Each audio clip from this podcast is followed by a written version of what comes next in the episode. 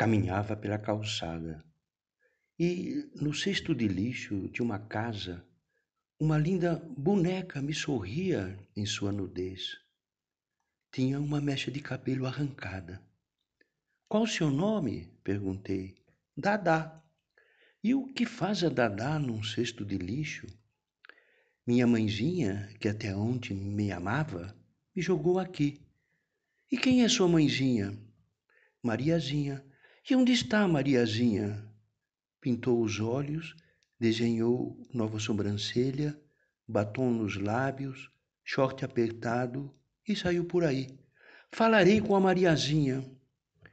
Já não houve nem os pais que a alertaram tarde demais. Também não ouvirá você. É verdade. Mas o que será da Dadá? Irei para um dos lixões da cidade. Ah, não permitirei isso. Preciso ir. Há muitas crianças que sobrevivem dos lixões da cidade. Sei que uma delas precisará de mim. Compreendo. Você vai proteger os sentimentos e a infância dessa criança.